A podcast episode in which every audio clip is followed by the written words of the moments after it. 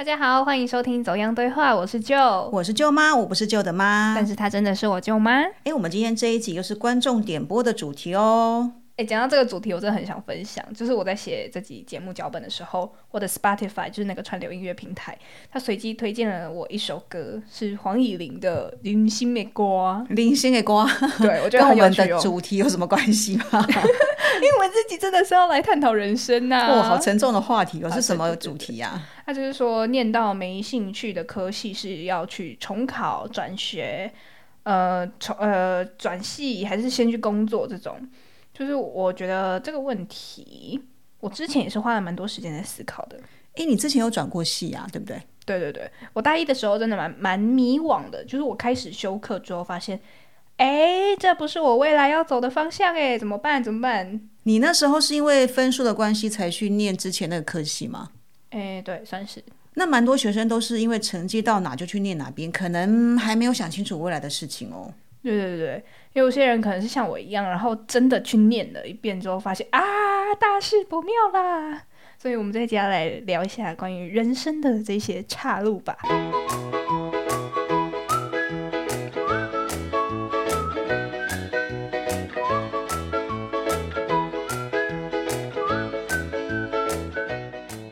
不同学校啊，你们就要呃，学测考完之后，你就要根据你的兴趣，然后去选学校嘛，选科系。要做一些那个备审资料备审资料。对，那你去学校应呃面面试的时候，老师应该也都会问一些跟你相关科系有关的一些专业问题嘛？对。所以理论上，你进了那个科系，那个学校应该就是你理想中要念的。东西怎么会要转系或重考的人现在还那么多？我都不晓得那教稿到底在改什么。你刚才讲到那个适才适性啊，因为之前我是那个十二年国教改，刚好我是在那个底下的嘛，然后他们最大的口号就是说适才适性。可是我上了高中之后，我不觉得有任何的适才适性。我到高中的时候，它其实是有多了两堂选修课，就是在你一到五可能每天八小时在学校的时间里面，他播个两个小时给你，跟你说你去选一堂你有兴趣的课程来。上，可是那个变成是学校在逼你要做这件事情，而且每一个学校它开出来，他们叫做特色课程，它开出来的特色课程不一定是你有兴趣的，因为那个特色课程会是每一个老师根据他自己的专业或是根据他自己的兴趣来开的课，所以你不一定会选到你有兴趣的。可是学校逼你要做这件事情，所以就蛮奇怪。而且大家其实对特色课程也不是那么热衷，就是觉得啊没关系，我就混混学分这样。这个特色课程跟你之后要上大学选科系有什么直接的相关吗？我只是觉得没有什么太大的相关。我觉得它比较像是说，哎，不然在你高中的时候，我们提供你一点不一样的选择，就真的就两个小时，然后让你去摸摸看。但其实那些东西跟大学科系可能没有那么直接的相关。然后你刚才还有提到那个学测的备审嘛，其实。大家都说，哎，你学测备审，你应该是要对这个科系很了解。但我看的话，是大家在学测成绩放榜之后，才会开始去看，说，哎，我的成绩可以上哪一个学校，去填什么安全科系啊，或者是保守这种，然后就去看说，哎，这个学校或者是这个科系，他是想要什么样的人，所以我就根据他们，然后打造出一个完美的人设，然后想要去跟教授说，哎，快点，快点收我，快点收我，这样。我跟你说，我两个儿子啊，他们在面临学测要选科系的时候，两个两个的状况是不太一样。像哥哥，因为他对美术啊、设计相关课程，他从小就是有很明确的一个性向，嗯，所以他在选大学科系的时候，就是选这些跟设计相关的一些学校科系去做备审跟面试嘛。所以他现在念的科系就是他自己喜欢、有兴趣的。可是弟弟呢？因为他的呃兴趣比较不是那么的明显，所以他那时候其实在选科系的时候有遇到一些呃状况。一第一个先决条件就是你的分数，你分数如果很好的话，当然你的选择性就比较多嘛。对，如果你的分数不是那么高的话，你的选择性就会比较少。他那时候很想念的是心理智商相关的科系，嗯，但是。他又只想念北部地区的学校，所以他的分数就不够，没办法念，所以他就选了不是他原本想要想要的心理智商的相关科系去。那再加上他对自己的呃兴趣也不是那么的明确啦，所以就还是根据分数去选科系选学校啊。所以我觉得你说什么学测啊，就是让你能够挑到自己喜欢的科系或学校，或者是学校真的能够找到对我们这科系有兴趣的学生。我觉得说实在的，对我来讲，对我们家长来看呢、分数还是至上的。哦，对，我觉得分数还是至上没错。就我以前其实很想念法律系，可是 刚刚发现我，我就是到了高三，然后再写那种模拟考题，然后发现啊，我的分数上不了好的法律系啊，所以我就放弃，然后觉得还是要看一下自己的成绩有没有到那个标准，这样。对啊，所以你再怎么改，最后还是看成绩嘛。对啊，只是说现在不知道一零八课纲到底是怎么样的，因为真的是乱七八糟。他们还有那个什么学习历程啊，但我都不知道那个东西到底是不是拿来骗人的。因为说学习历程就是要让你多才多艺嘛，然后让你有一个专长。可是我觉得那个东西比较像是你自己本身文化资本够的，就是你家有钱可以去栽培你，多碰触一些才艺的话。那当然，对你来说这是一个蛮吃香的东西。可是如果说你资源没有到那么厚实的话，其实就是因为你已经少了那个成绩优势了，你又补不上人家的才艺的话，我觉得那真的很吃亏耶。这样听起来，我觉得那个城乡的教育资源的差距的结果，一定会呈现出更大的一个一个鸿沟在那边的。嗯，因为偏乡的一些教育，他们本来就是教育资源非常的不够，可能连老师都不想去那边教了。嗯，然后那边的孩子啊，因为他们的生活水准没有那么好嘛。教育资源没有那么好的状况之下，你说要让他们准备那个学习历程，我觉得还困难度还是蛮高的。而且我说实在的，就算你是在这些都市的一些学校，以后你升到学校看这些东西的话，学校都不希望自己学校的呃，学校都不希望我们学生的升学率太差。嗯，老师或者是学校一定会竭尽所能的帮你去做出一一份非常完美的学习历程。这个是真实的吗？我很怀疑耶。对啊，呃，像之前就是可能我们这些年代就是成绩至上嘛，可能我们就会念会念书就好了，就是会说靠教育来翻转你的人生，因为你的成绩好的话，其实你可以进到一个不错的地方，未来的社会地位可能比较高。可是现在变成是，哎，你一开始你就要 地位蛮高，你才可以去做到这件事情，你真的是要赢在起跑点。对啊，就没有办法去翻转了。呃，所以我也不晓得这个到底要要怎么改，也不知道改完之后会有什么也也有什么后果啦。对啊，那之后真的要重考的人是不是就没机会了？我觉得我们现在还是在过渡起来，就是我说那个一零八课纲，就是我们对我们这些前面不是适用一零八课纲的人来说，我们当然就不熟悉那个制度，我们不知道这个怎么玩，可能就没有那么吃香。可是如果说是一零八课纲的人，他上了大学之后，他想要再回去重考，那我也不知道到底是想怎样，因为他们一零八课纲本来就是应该要让你在高中的时候就已经知道说自己未来想要做什么事情，可是你突然发现你到了大学之后，发现哎这不是我要的，然后你又回来重考，那我觉得那好像又违背了那个课纲的原意了。那就像你念的算是国立大学里面还蛮顶尖的嘛，你身旁的重考的同学或朋友多吗？其实我发现我身边重考的人很多诶，就是我一开始进大学的时候还不知道，原来重考是一件这么普遍的事情。因为对我来说，我就觉得我想要重考，就觉得嗯、好痛苦哦，怎么可能会有人想做这件事情？可是像是我在大一的时候，我就认识了一个朋友，系上的朋友，他就是有一天他就来跟我说，诶，怎么办？就是。嗯，因为我那个时候也发现我大一念的科系不是我自己喜欢的，然后那个朋友他也是，他就跑来跟我谈心，说，嗯，我好想要离开这个地方。结果你知道吗？他跟我讲完的隔几天，他就真的休学了，然后休学跑去重考。我就觉得，Oh my god，他真的是做事非常的不拖泥带水耶，就是就是因为也是他的例子，我才发现说，哦，原来重考是一件，就是重考是另外一条可行的路诶。哎，我还蛮佩服重考的人哦，哦像那个你表哥，我大儿子啊，他有一个同学，呃，那时候考试他还考职考哦，他学测出来成绩不满意，后来他去考职考，职考他是考上呃清大这个学校，嗯，但是他念的科系呢不是他喜欢的科系，所以他念了好像也是两个月之后，他就决定休学，隔年再重考。他重考的学校并没有他原本的清大的学校这么好，是在台北市的一个也是国立大学，但是他选到的是他喜欢的科系，所以他还是就去念了。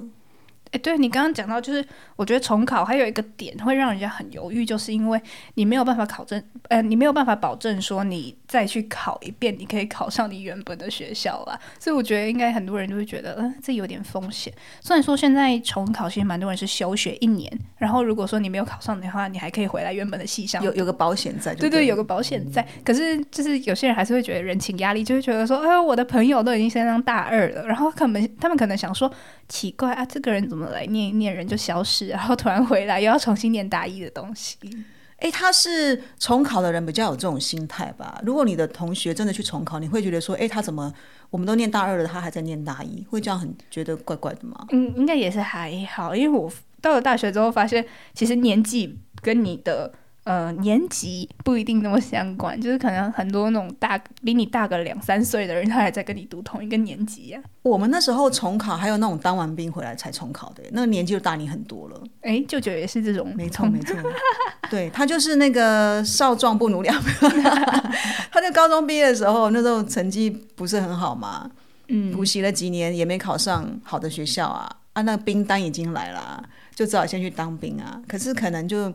去当兵之后发愤图强，想想开了，想通了，觉得觉醒了。对，不能这样辜负自己，辜负爸爸妈妈。所以他回来之后就重新呃重考。哎，那次成绩都考得非常好。其实以他的成绩的话，可以去填那个，比如说清大或交大更好的科系，因为他是念机械的嘛。嗯。但是他为了要让家人觉得很光荣，他去填了台大。你知道，在那个他们租居住那个偏乡村落，那时候没有人念到台大 哦。对，他就光宗耀祖，没错，他就去念了台大这样子。那当然，他念的科系也是机械相关的科系啦。嗯，那当然这中间也学到很多。可是舅舅他的分享就是说，台大真的是一个校风非常自由的一个校园，然后学生在那里有可以有尽其所能去发展你想做的任何事情。所以他在那四年也过得非常愉快，非常充实。舅舅真的是超爱台大，也找到了他的老婆。我之前跟大家说舅舅有多爱台大，我从小到大舅舅很常挂在嘴边，就说啊，念台大，念台大，台大，我以前在台大怎么样？台大怎么样？我就觉得不要再跟我讲台大了，我考不上。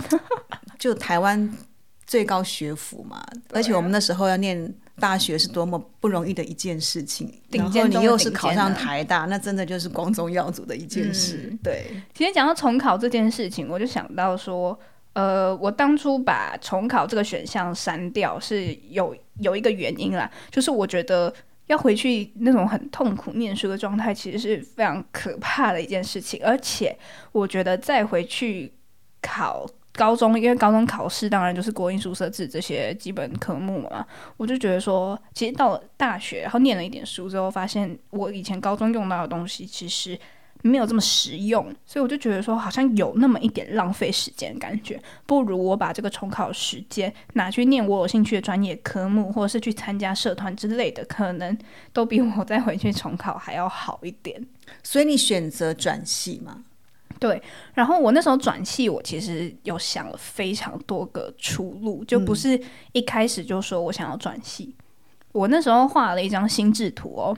你这么的理智哦，我真的超理智，因为我那时候把这件事情看得非常 serious，就是我就觉得，呃，我如果这个东西没想好，我可以毁了。知道一下你是什么时候？因为你你大一进去嘛，那应该转系的话，大一下就要开始准备了。对。你的心智图是什么时候开始去去画的？这个中间的思考的时间有多久？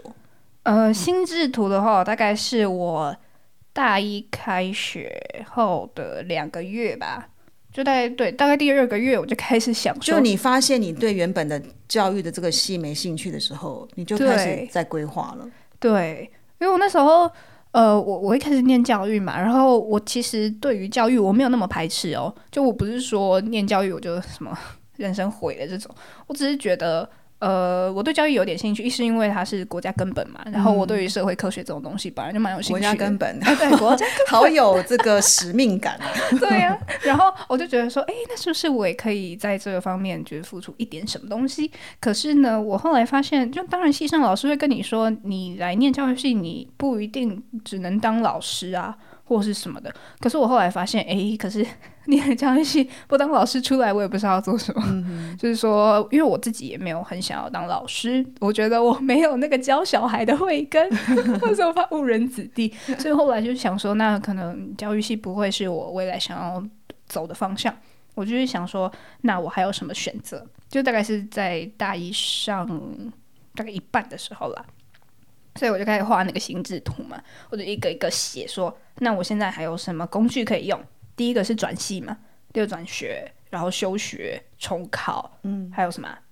忘记啊，就是继续念，继续念，当然就是牵扯到后面，就是我可能可以靠研究所去找到另外一个方向，嗯，这种，所以我就一条一条线去拉。像是转系的话，我就去思考，诶，如果我真的转系的话，我要转去哪里？哦，你那时候还没有很明确的方向，说我要转到什么系吗？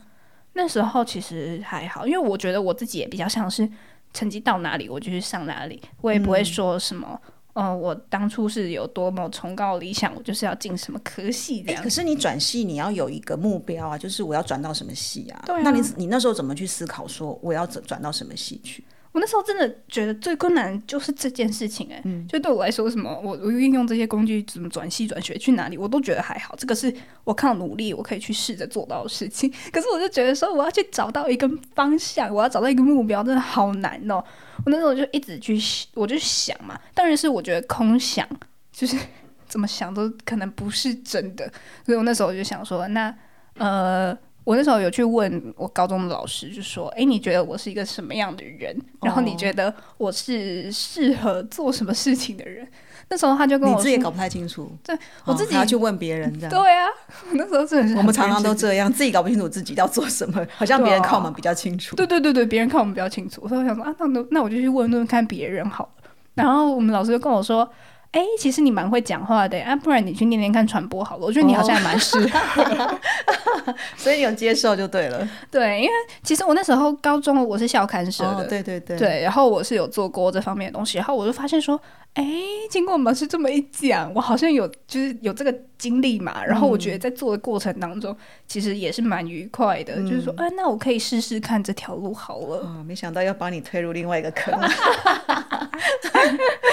对啊，然后后来后来因为转系，呃，我就想说好，不然我就先把这个定成我的目标好了。你就是转到传播新闻相关的科系这样。对，然后因为我们学校就是这这个传播当然就是非常热门嘛，大家都挤破头想要进去的地方。我想说，不然我也来挤挤看好了。对，然后我那时候转系的话，因为当然还是要一些作品集，或者是有什么有的没的，就要成绩啊。所以我想说，啊，那不然我也去找一个地方来试试看这个领域好了。然后后面的故事就是，就到我们那里去了。对对对对对对对。哎，我想问一下，转系也会看成绩，对不对？呃，多少会看一点。它有一个标准吗？例如说，我要排名全班前多少，或是全系同年级的全系前几名，我才符合有转系的资格？有。当然，当然还是会有一些标准啦，只是说看每个系的宽松程度。像是因为我要转传院的话，它比较像是很注重你的经历，然后很注重你为什么要来这里，你想要来这里学什么。嗯所以对他们来说，成绩可能就没有那么重要。他们就定的标准会是，我记得那时候好像是，呃，大一上的平均成绩要在八十五分以上。其实对念我们这种社会组的人来说，八十五分真的没有很难。对，而且我们那时候第一集的节目，我们那时候不是有告诉大家吗？技术性选课，如果你要呃转系的话，有考量到成绩的话，就是技术性选课。就你那时候教我们一些小技巧，对不对？所以观呃听众朋友，你如果要知道的话，赶快回去复习一下我们第一集的节目，里面有告诉大家。对，然后可能像其他其他的科系就比较会要求成绩啊，就是那种什么法律系啊，或者那些。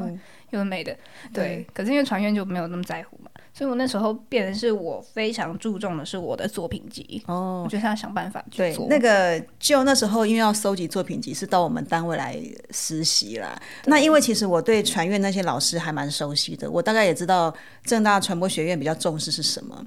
所以那时候我跟你讲说，哎，有哪些东西你一定要先去做，先去准备，比如说笔报啊、改写新闻稿啊等等的，应该都还蛮有帮助的吧？对我后来转系成功之后，我去修一个系上老师的课，然后我就跟他提到说，哎，老师我是转系来的，他说，哦，你是转系的，那我审过你的作品，哎，然后我就跟他说，啊，老师你有审过我的作品，那你觉得，呃，你那时候印象是怎么样？为什么会选我进来？因为其实。我觉得转系蛮简单，也不是说蛮简单，就是说名额有点多哦，真的哦，名额比较多。我那时候听老师说，他说呃，申请的人大概一百多个人，然后他们他们收二十几个人，就是就是你你从那个比例上来说，其实五分之一啊，百分之二十。对，就是比起那种比你转学考容易多了。对啊，然后我就问老师说，哎，那你为什么会收这些人进来？他就说，呃，我那时候最主要看的不是成绩，我看的是你的转系动机。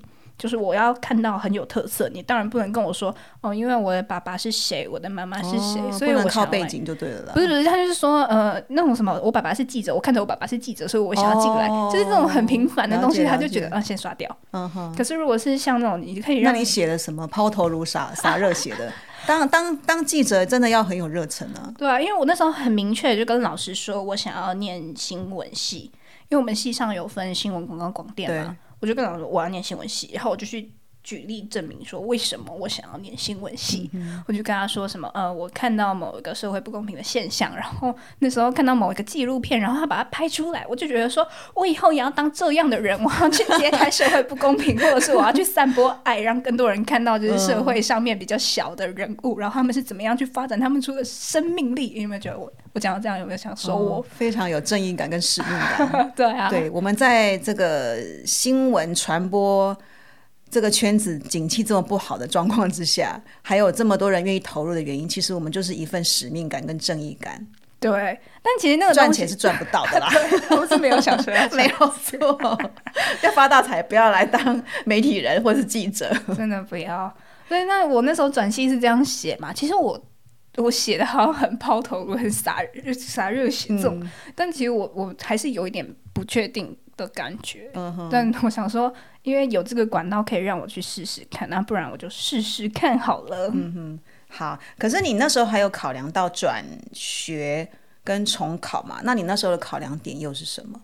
呃，先先讲重考，重考就我刚才讲了那些缺点之后，我就不想要重考了嘛。对，所以我先删掉，我第一个删掉不保险就对了。对，然后再是转学，因为我那时候是念教育嘛，然后我想说转学的话，因为我要念。呃，我要念的是专专业科目，才可以去考转学考。然后我想说，哎，我念教育的话，那我可能转过去，我也是在念教育，就只是转学。转学也可以念不同科系啊。对啊，只是我想说，那要花好多的时间去念书。哎，不过我真的觉得转学考真的蛮不容易的，尤其是你如果要转不同科系的话，你要准备专业科目的考试嘛。对。那当然，一般就是。国文跟英文是一定要考的，这就是基本科目。可是专业科目，如果你之前都没有念过，你又要自己花额外的时间去准备，而且转学的录取率真的还蛮低的。对，像是我刚才说转系的话，我们系上给的名额是二十几个，可是转学的话，他只给四个。真的啊，就是那种什么有有的学校还两三个而已，哎。对啊，就是而且你转系的话，你是跟这个学校里面的人竞争；可是如果是转学的话，你要跟全台湾的大学生竞争，而且这是全台湾大学生里面，有些人是念原本的科目，就是念你想要进去的那个系所。可是你如果不是那个系所的人，你当然很吃亏。嗯哼，哎，就那你就是因为自己对原本的科系不是那么有兴趣，你要再去换不同的科系嘛？当然，你刚刚有讲过说你画了心智图啊，用各种不同的思维模式去想想看，也去问了以前高中的老师。那如果现在也有同学，他面临到可能对他现在对自己念的科系。没有什么兴趣的话，你会建议他跟你一样，比如说画个心智图怎么样，或者是去怎么样去考量到底未来他接下来的可能三年或四年的大学应该要怎么走？嗯，我觉得心智图真的是一个很好让你理清你有什么样工具可以去利用的一个东西。因为当然你要想清楚，就是我觉得不要就死死的去想说，哎，那我就去想转系，就我就只想转系。因为当然我们做这些决定都还是会有风险的话。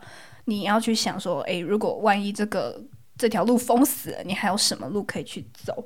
然后，如果说是像我这种不太呃一开始不太确定我要做什么事的人，然后你可能没有像我这么快决定说我我未来我要再往哪一个方向踹踹看的话，可以先在大一大二的时候把学校那种通识课必修课赶快修完。你把因为你把这些东西修完之后，其实你到大三大四，你发现说，诶，我好像可以试着往什么地方走。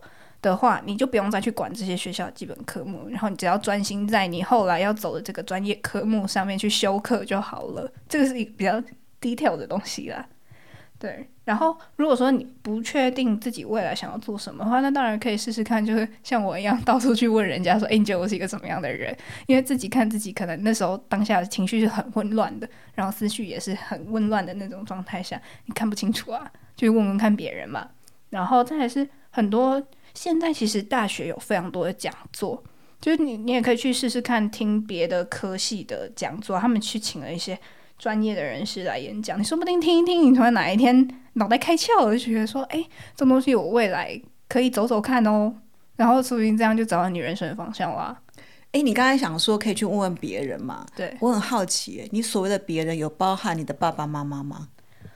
有。你问了他们什么？他们的回应是什么？可是我那时候比较像是我已经呃开始觉得我好像可以往传播传播这个方向走的时候，我再去问他们：哎，你们觉得我适合去念传播吗？他们，但他们就是觉得说：哦，你要做什么就去做啊，然后等你做了之后再批评你啊，不是这样。他没有说：哎，你念教育也不错啊，干嘛要转啊？有啊，因为我妈妈是老师，她当然就觉得说：哦，教育是一个蛮稳定的工作，她就觉得哎。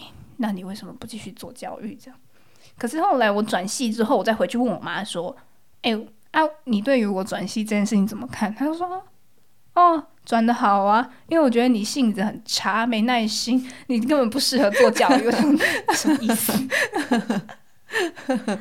哎，你刚刚分享了这么多东西，休息一下好了。对我也口渴了。那我们今天要来喝茶，林得。喝什么茶？白开水吗？喝绿茶。绿茶为什么？因为呢，哦，我我刚刚去问了一下舅舅，就是问他说：“哎，你觉得你重考那时候啊，吃了什么，或是喝了什么，有让你心情比较好，让他功力大增嘛？”对。然后他就跟我说：“哦，对，你要考试的话，你当然就是情绪要稳定嘛，情绪要稳定。我跟你说，我那个时候就是每天泡了一壶茶去喝。”然后说哦，对耶！我那时候在考大学的时候，我也是每天，因为我不爱喝水，我超讨厌喝水的，所以我就会每天泡一壶茶，然后带进去什么嗯 K 书中心里面这样喝。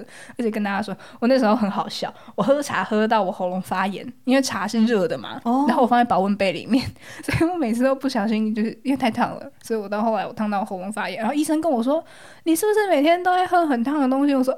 对，没那喝茶。他说不可以，我就哦，好吧。好，那我们来喝茶，就是那个可以让心神比较安定一点。对，就我觉得你是个比较有行动力的人，你会做一些规划。可是像有一些人，他想，可是像有一些人，他对自己念的科系就是没兴趣，但是他也迟迟没有行动。哎，哦，对啊。当然还是有这样的人啦，就是因为我是一个比较容易焦虑的人，所以我我只要想到说，嗯，未来在哪里，我就开始在想说，哎，下一条路，下一条路，下一条路。对，当然有些人就觉得说，安安稳稳的过一生也好啊。而且我觉得大学生啊，其实你真的要让他想清楚他的方向，应该还不太容易吧？像我转系过，我也不觉得说我的方向很明确啊，我只是说我现在在念的东西。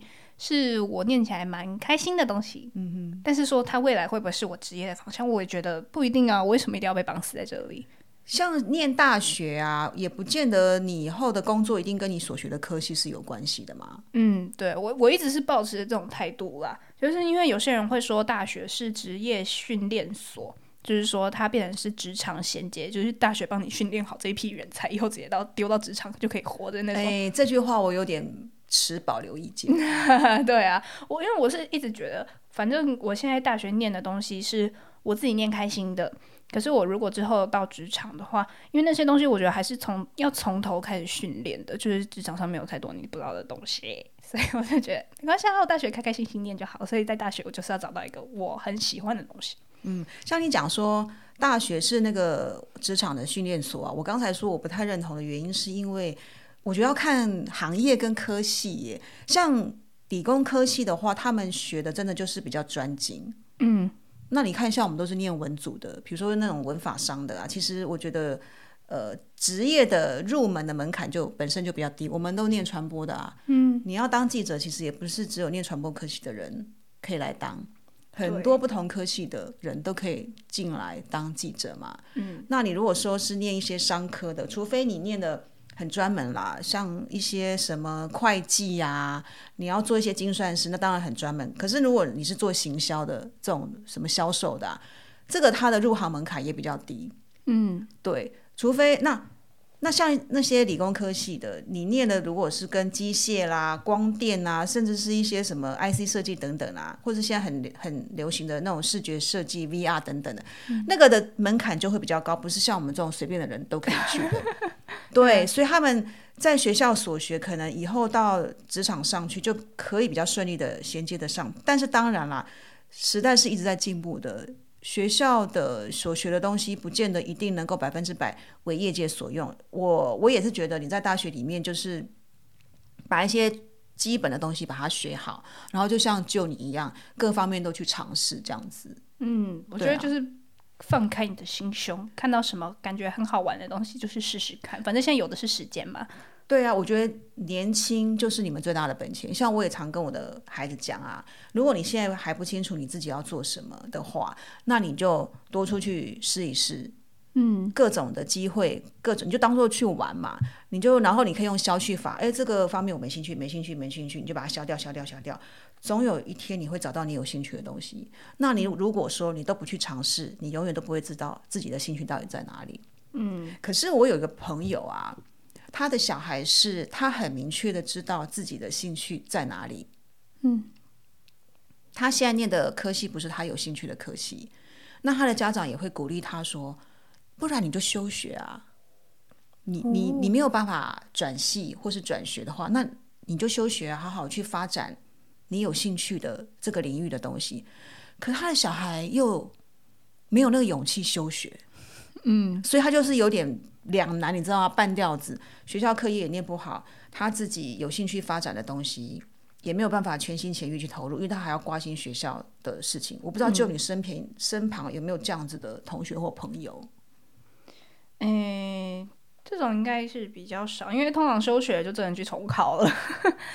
哎，可是我有一个朋友，他是真的有休学过，可能几个礼拜。然后他是因为他真的对于他现在念的东西没有什么太大的兴趣，然后他有另外的事业想要发展，就是他自己有在做一些什么精工啊、首饰那种，在开那种网络上面的商店，想要去卖。可是因为当然他被学校就牵制住，就是很多时间还是要去修课，他就觉得说。这样其实蛮痛苦的，所以他想说，诶，那不然我去休学，然后我专心的在我的这个精工的商店好好发展好了。然后后来，但他其实休学只休了好像两三个礼拜，还是一两个礼拜，忘记了。反正他跟他妈妈讨论出来的结果是，那我干脆复学，然后复学之后再去双主修别的系，就是修他有兴趣那个科系的课嘛。对，就是变成是就。真的不用去休学，因为其实休学它有很大的风险，是你可能休学之后，像有些人就不太知道说自己休学之后的规划是什么。因为像在大学里面，就课表帮你排好了，可是休学之后，就是你一一到日每天都是你自己的时间，你要怎么你要怎么样去规划，那也是蛮困难的一件事情。嗯所以说，像我刚才讲到双主修或者是去辅系，它其实也是另外一个蛮好的选择。嗯，那像有一些。学生啊，他可能念的学校可能就是比较私立或者是比较后段的学校啊。我觉得也不要太妄自菲薄，说啊，反正我就念的学校也不怎么样，我念的科技也不是我喜欢的，我就随随便便这样子。我觉得那像就因为你念的是国立大学，又是蛮 top 的学校嘛，嗯，学校的资源本来就还蛮丰富。像以我来讲的话，我大学是念私立的学校，后来研究所才去念。国立大学就台大，我真的发现国立大学，尤其是这种顶尖大学，他们的学校资源太丰富了。真的比私立大学好太多。不管是学校的资源，还有就是师资，像那个老师都是很顶尖的学者或是教授嘛，他们常常会跟国外的一样的老师或者是学者有很多的交流。他们交流的内容啊，常常也会在课堂上跟我们分享，所以我就会觉得说，哇，我真的是开了眼界了。真的就是国外东西那些资讯，你没有办法亲身参与，可是老师就会跟你分享，你就觉得说我好像有站在。巨人肩膀上的感觉，对。可是如果说你真的就是念私立学校的，或者是你你念比较后段的这种大学，你觉得说，哎，学校的资源不是那么多，师资好像也不是那么完备，我觉得你也不要妄自菲薄啦。因为现在有很多公开的资源，像台大、清大，或者是甚至像美国那个麻省理工学院啊，N I M I T，嗯。他们都有很多那个开放式的线上课程哦，对对对，只要你有兴趣，你上网去搜寻这些课程，其实你就可以利用你课余的时间再去上这些顶尖大学开放的课。你跟你上国立大学也没有差别啊，你就把自己当做是国立大学的学生来念，不要好像觉得我就是私立的学生，然后好像资源很不丰富，我什么都就是呃矮人一等那种感觉。那如果说你真的对某些国立大学，很棒的老师，他的课程很有兴趣，你就写个 email 去啊，或者是直接去找那个老师啊，跟他说：“哎，老师，我对这个课很有兴趣，我可以来旁听吗？”嗯，我相信老师都是非常乐意的。有这么认真的学生，老师当然愿意收你这个学生啊。嗯，哎，你刚才讲到那个线上课程，其实我真的有去划过，因为我想说，哎，好爽哦，我不用付学费，还有人要教我东西。然后连我自己现在我都还在上那个台大的线上课程。对啊。就是，然后还有跟你讲旁听这件事情。我有一次，我就真的去台大旁听过一堂课。然后我那时候一进去教室，我吓到了，因为那间教室里面的后面呢，大部分都是阿公阿妈。然后那群阿公阿妈他们不是来闲坐的，他们是拿出笔记本，然后开始很认真在抄笔记。我想说，天哪，连阿公阿妈都这么认真了。哦，我们这些年轻人到底在干嘛？哎，我跟你说，像我们这种比较有年纪的，再回到学校去，我们真的是很认真的。哎，就是已经知道自己想要没错，我们就是已经非常清楚知道我们的方向，或是我们对什么有兴趣，所以我们学习起来特别有劲，特别认真。而且啊，以前我们在学校念书的时候，有问题呀，其实也不是有问题，应该是不知道怎么问问题，因为。对那个内容不是很了解，问题都不知道，然后甚至连问问题要怎么问都是如何问题。对，所以老师说：“哎，你们有没有问题的时候，我们都点点这样子。”但是我们后来再回到学校去上课后，那个问问题之踊跃，你知道吗？我觉得老师在台上应该非常有成就感 学生都一直举手问他问题，还跟他讨论什么之类的。嗯，就是对对我们来说，好像那个学习资源有一点太理所当然了，所以我们就会觉得有点不珍惜啊。哦，对呀，而且我觉得，如果你真的到现在还搞不清楚自己的方向是什么，我觉得也不要太担心呢。嗯，因为如果把那个时间轴拉长来看的话，大学不过就是这四年的时间，对，你就好好的去过一个充实的一些生活。即使你对你现在的科系不喜欢，你就去找你是自己喜欢的事情做。嗯，对。然后像我现在就是因为我是念新闻嘛，可是我这学期开始，我慢慢的把就是我的重心往外系去移转了，因为我想说，我其实已经念了，就是我已经把新闻系的东西念的差不多。我想说，哎，可是我还在学校，学校资源又那么多，那不然我去修修看系上就系外的课好了。然后就发现，哦，修了系外的课，我也是大开眼界。我就觉得说，嗯，这感觉很好诶。跟我刚刚对你说那个举手发问，或是跟老师聊天这种，我觉得我到了大。我到了大四之后，我开始慢慢的比较有感，就是说，其实我大四之前，就是大一、大二、大三，我其实对于课后。我只想说，哎，我赶快离开教室。可是我到了大四，我就觉得说，哎，其实这些老师他们都是非常有资本的人，就是他们社会历练非常丰富，才可以来当我们的老师嘛。那当然，这些人员身上有很多我们可以请教的事情。当然，不只有课业上面，就课业上面有问题，当然一定要问啊。只是说，像是那种人生啊，我就会我就会去问老师说，哎，老师，你觉得呃未来是什么样？或者是你觉得，就是为什么老师你会走这一条路啊？什么就会想知道说别人的人生到底长什么样子？我觉得老师都是一个很好的资源。没错。进了宝山就一定要去挖宝，这样。而且老师他也不见得只有愿意跟你分享课堂上那种专业知识了。就像你讲的那些什么人生规划、人生大道理啊，毕竟毕竟他们走过的桥比你走过的路多嘛，那吃过的米也比我吃过的多嘛。这个视野都比我们更辽阔，所以跟他们聊一聊，其实可以对你有些启发的。嗯，不要怕去找老师。对啊，所以我就是想说。学校的资源真的是很多很丰富，只是说看你会不会利用这个资源而已。而且每个人缴的学费都一样啊，你用的多，那当然是你你你聪明嘛。然后如果你缴一样学费，然后你没什么在用的话，不觉得有点浪费钱？像像就因为你是念国立大学啊，你缴的学费就是比私立大学少很多。像我们念私立大学，或是我两个小孩都念私立大学，那个学费真的蛮贵的。既然缴了钱，你们就要真的好好去挖宝。不要浪费这个时间，不要浪费这个资源。自己学校找不到的，就去向外去找。嗯，有心要找，真的都可以找到免费的。对啊，所以就你一开始不是讲说今天要来聊聊一些关于人生的这些岔路吗？我觉得这些岔路，如果你走了，没有什么不好，诶，都增加你的一些历练啊。嗯，因为年轻就最大的本钱嘛。对，其实我也我也在想说，就是我可能。现在在做的事情跟我未来在做的事情没有那么直接的相关，我觉得这也没关系，就是反正我就是走过这条路，这这些路就会变成是我的养分啦。